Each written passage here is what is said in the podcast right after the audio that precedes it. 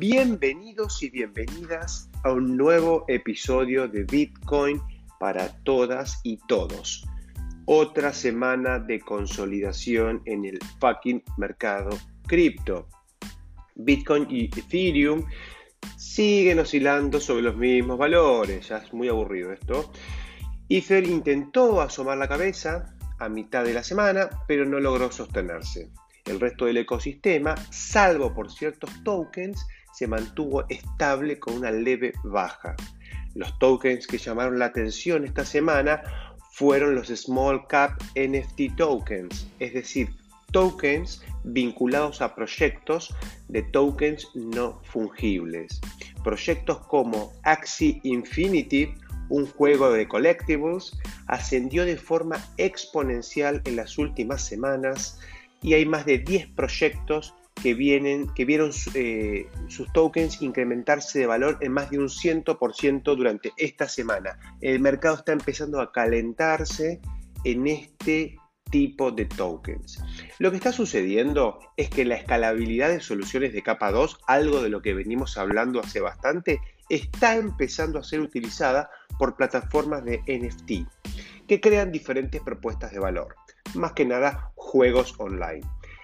Podría llegar a ser que la adopción de los NFT de capa 2 y no solo DeFi, algo que ya venimos hablando, genere las condiciones de un nuevo entusiasmo cripto. Hay que estar muy atentos a los proyectos de NFT. Muchas cosas están pasando en relación a estos tokens no fungibles. Para los que no sepan de qué estoy hablando cuando digo NFT, pueden escuchar el episodio 25 sobre, em, digamos, y sobre el final de este episodio voy a proponer una pequeña propuesta para comenzar a interactuar con estos tokens, a ver si alguno se prende. Bueno, en otro orden de cosas, ya tiene fecha de implementación el próximo upgrade en Ethereum. Será el 4 de agosto. Este upgrade es muy esperado por todos. Recordemos que a partir del mismo cambiará la forma en la que la plataforma regula el espacio en los bloques y determina las comisiones. Algo muy interesante. Eh, que no solo se espera que mejore la UX, o sea, la usabilidad, sino que vamos a empezar a quemar Ether. Vamos a empezar a quemar Ether, es decir, a reducir el Ether en circulación. El mismo protocolo va a quemar todas las comisiones. Eso es un cambio muy importante. Y de alguna manera conforma una nueva métrica que estará en boca de todos para ver efectivamente cuán deflacionario puede ser Ether. En los episodios 35 y 36 explico bien estas novedades que finalmente se están por hacer realidad. Bueno, entramos en el espacio de preguntas y respuestas que me pueden hacer a Diego-Torres- o al Instagram del podcast Bitcoin-para-todos-.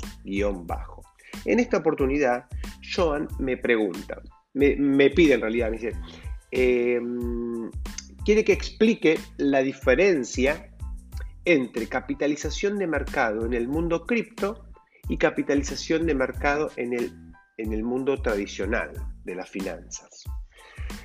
Bueno, a ver, en ambos casos estamos hablando básicamente de la misma fórmula matemática.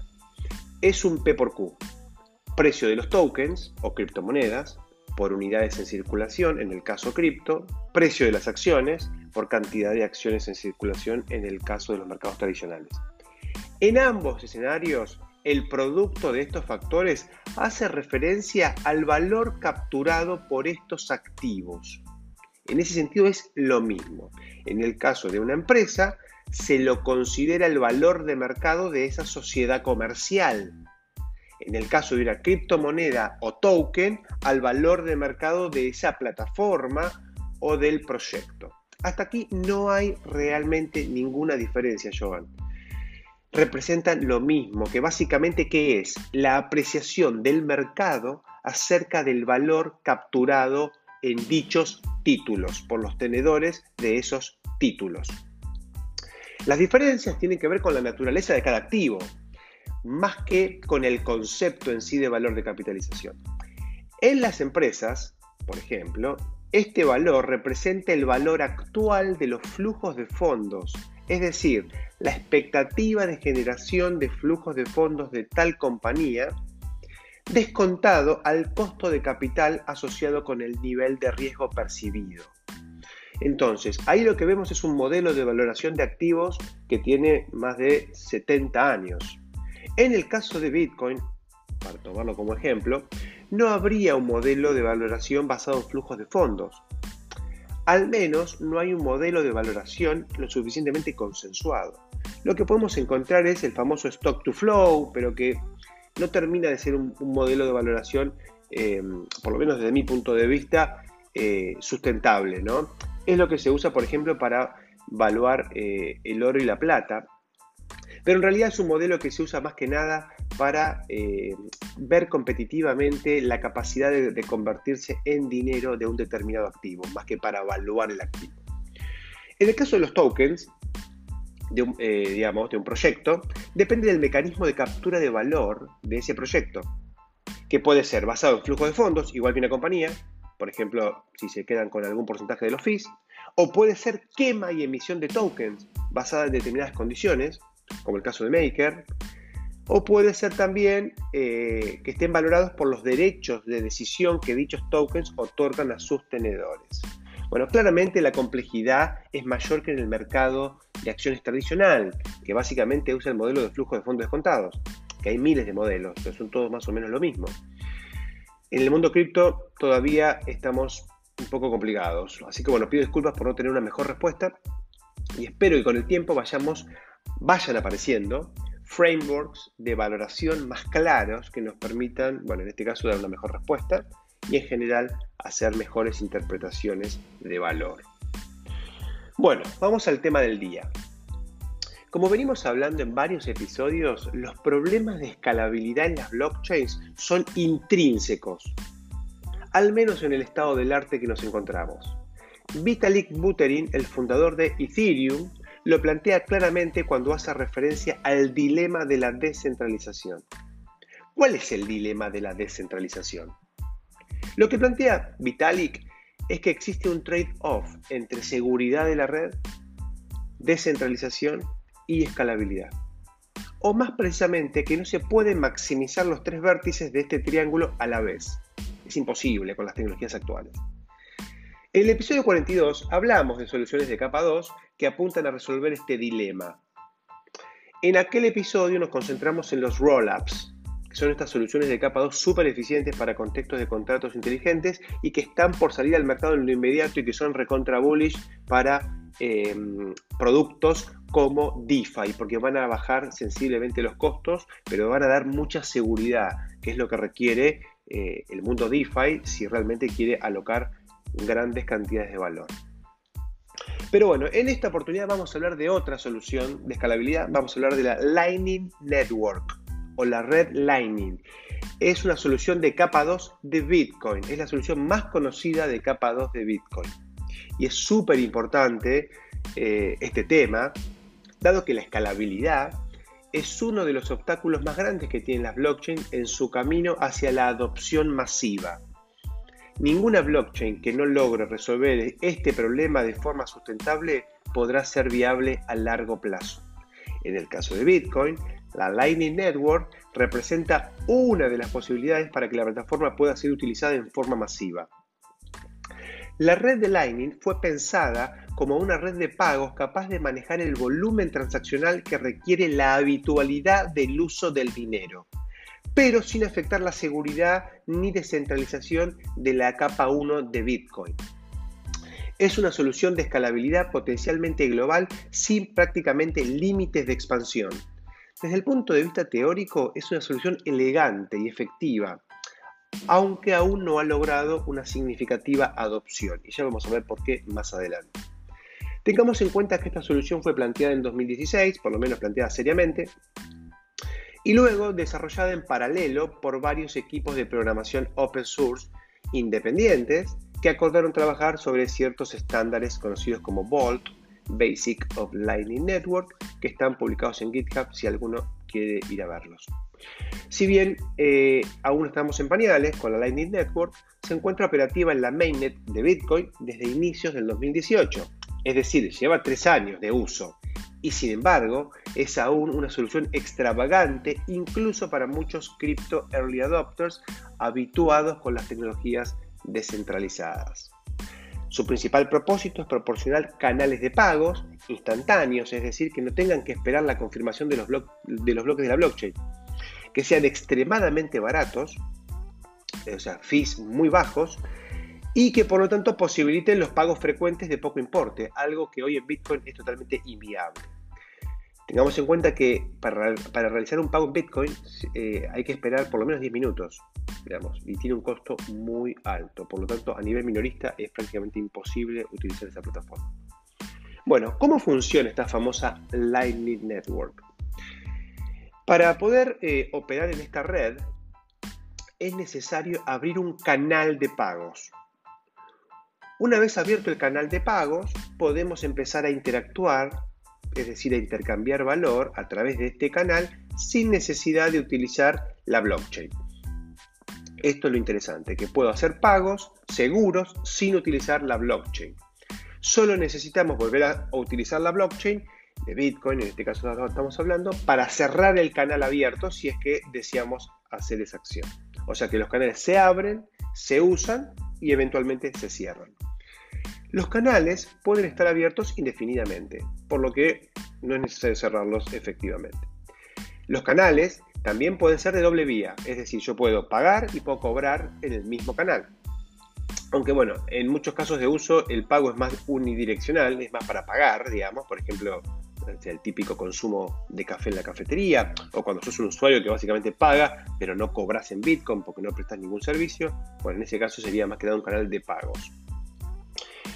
Em, y en este escenario, si el, si el canal se queda sin dinero, porque a ese canal hay que fondearlo, ahora vamos a ver cómo, bueno, puedes volver a fondearlo las veces que eh, lo necesites, digamos. A ver, para comprender un poco eh, mejor el funcionamiento, vamos a trabajar con un ejemplo. Advierto, y pido disculpas, que esto se pone un poquito técnico, si bien eh, voy a hacer una explicación básica, es como un poco engorroso, ¿no? Pero bueno, vamos a tratar, vamos a hacer el intento. Digamos que Alice abre un canal de pagos con Bob. Uso Alice y Bob básicamente como, como, como, como se suele usar en el mundo de la criptografía. Entonces, la forma en la que se abre el canal en la blockchain de Bitcoin, o sea, si, si, se quiere armar un canal en la blockchain de Bitcoin, lo que hay que hacer es enviar Bitcoin a una dirección pública multifirma. Este es un concepto nuevo para ustedes, probablemente. Una dirección de Bitcoin multifirma es una dirección de Bitcoin que solamente puede ser gastada si se firma por, más de un actor. En el ejemplo que estamos viendo acá, lo vamos a, resumir a esto, quizás en otro episodio voy a hablar un poquito más de las multifirmas, pero acá vamos a resumirlo a Alice y Bob.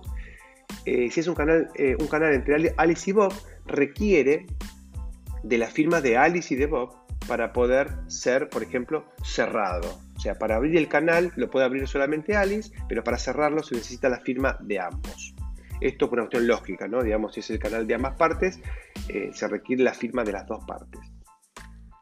Recuerden que para recibir Bitcoin y luego poder gastarlos, necesitamos una dirección pública cuyas claves privadas sean de nuestra propiedad. ¿no? Por eso se necesita en este caso que si el canal es propiedad de Alice y de Bob, bueno, las firmas de ellos dos, las firmas, eh, las claves privadas de ellos son necesarias para poder firmar las transacciones y disponer de los bitcoins. Si hay alguna duda con temas claves privadas, recuerden que en el episodio 15 desarrollamos un poquito más en detalle este tema. Bueno, para abrir el canal, un canal, se necesita una dirección pública entonces cuyas claves privadas sean de los participantes del canal. Esto es así, dado que, como vengo diciendo, para cerrar el canal se necesita la firma de ambos. Una vez creada la firma, eh, perdón, la dirección pública, bueno, hay que enviar bitcoins, porque una dirección se crea, pero después, una vez que está creada, hay que enviar bitcoins a esa dirección.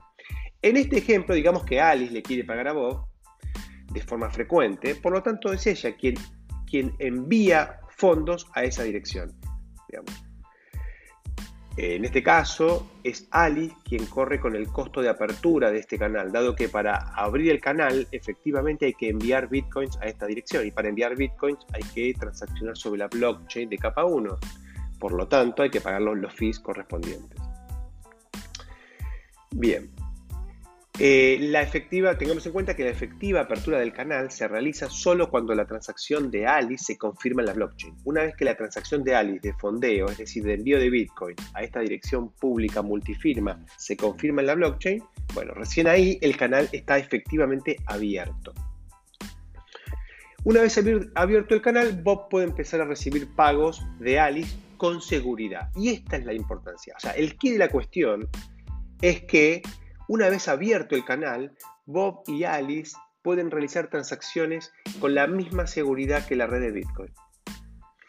Cada pago realizado por Alice es una transacción válida, como cualquier transacción, que no se transmite a la blockchain. En lugar de ello, Bob almacena off-chain, o sea, fuera de la blockchain, las transacciones enviadas por Alice. ¿Qué significa esto? La transacción, digamos, lo que va a hacer Alice es, eh, cuando quiere hacer un pago, es enviar una transacción donde el Bitcoin o los Bitcoins eh, enviados originalmente a la dirección pública se reparten entre Bob y Alice. Cuando arranca el, eh, digamos, el canal, el 100% de los Bitcoins están del lado de Alice. Ahora, en la medida que Alice empieza a, de alguna manera, a pagarle a Bob, ese saldo se empieza a repartir entre las partes, digamos. Y para la plataforma, digamos, ese saldo es una transacción en realidad. es una transacción que tiene dos outputs, un, pago para Bob y un pago para Alice. Bueno, a ver, eventualmente, digamos, después de varios pagos, lo que va a pasar es que Bob puede cerrar el canal transmitiendo a la blockchain la última transacción enviada por Alice porque la última transacción enviada por Alice refleja el estado final del canal, es decir, el saldo de Bitcoin entre las partes. Pongamos un ejemplo numérico para hacerlo un poco más fácil de entender. Digamos que Alice abre el canal haciendo una transacción o, digamos, de un Bitcoin, es decir, deposita un Bitcoin en este canal. El estado inicial del canal es que Alice tiene un Bitcoin en este canal y Bob tiene cero Bitcoin. Si el canal se cierra de inmediato, Alice recupera el Bitcoin completo depositado, porque no hubo transacción todavía. Ahora, si Alice hace un pago a Bob, digamos de 0,1 Bitcoin, lo que hace Alice es firmar una transacción que modifica el estado del canal y firma una transacción que dice Alice tiene 0,9 BTC y Bob tiene 0,1 BTC. Bob recibe esta transacción firmada por Alice y puede agregar su firma y broadcastear esa transacción a la blockchain y cerrar el canal y quedarse con su 01 BTC. Pero bueno, Bob también puede esperar un segundo pago, otro 0,1% de, eh, perdón, otro 0,1 BTC. Si Alice envía un segundo pago de 0,1, Alice lo que tiene que hacer es firmar una nueva transacción con un nuevo estado. Ese estado es 0,8 BTC para Alice y 0,2 BTC para Bob. Y Bob nuevamente puede agregar su firma a esa transacción y transmitirla a la blockchain y hacerse del 0,2 BTC y cerrar el canal. Em, ahora, digamos que esto sigue andando y hay otro pago de Alice de 0,2 BTC. Bueno, Alice vuelve a firmar una transacción, pero en este caso el estado va a ser 0,6 BTC para Alice y 0,4 BTC para Bob. Y digamos que ahí Bob efectivamente decide cerrarle el canal agregando su firma a la transacción enviada por Alice y haciendo efectiva esa transacción en la blockchain. Como se puede apreciar, lo que sucede off-chain es básicamente el intercambio de firmas, eh, perdón, de transacciones firmadas que van representando el estado del canal luego de cada pago. Solo la última es realmente transmitida a la blockchain y confirmada. Al ejemplo se le pueden agregar otros condimentos, como que también Bob le puede pagar también a, Alice.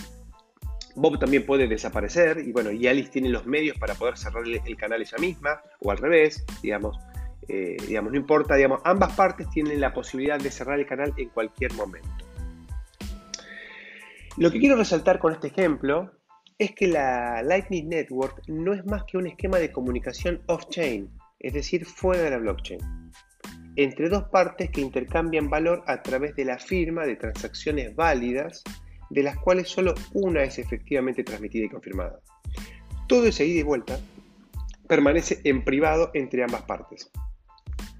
Una de las grandes ventajas de la Lightning Network es que no es necesario crear canales de pago para cada destinatario, sino que puede usar los canales existentes. Digamos que Alice quiere pagarle no solo a Bob, sino también a un tercero cualquiera. En lugar de crear un nuevo canal de pagos con ese fulano, lo que implicaría el costo de armar una nueva transacción de apertura en la blockchain, puede utilizar el canal que Bob ya tiene con ese fulano.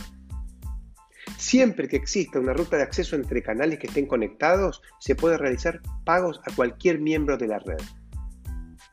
Dado que los canales de pago se conectan unos con otros, en la medida que se incrementan estas conexiones, la red se vuelve más frondosa, siendo más efectiva y escalable.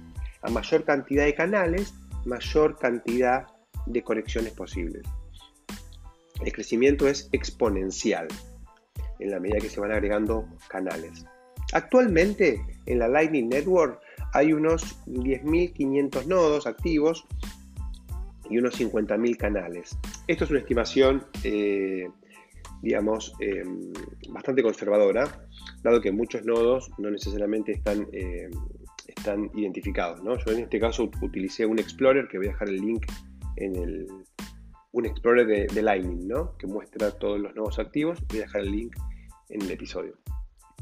En la descripción de... Em, perdón, la mayoría de estos, de estos nodos se encuentran en la costa este de Estados Unidos y en Europa. Algunos nodos, para que tengan una idea, llegan a tener 2.000 canales abiertos, convirtiéndose en reales hubs de conexión. Uno de los incentivos para hacer un nodo altamente conectado es que cada vez que un canal es utilizado para facilitar el pago de otro canal, ese nodo, el nodo que, participa en ese canal, cobra un pequeño fee. Un nodo muy conectado cobra muchos fees, dado que muchos pagos pasarán por, esos canales.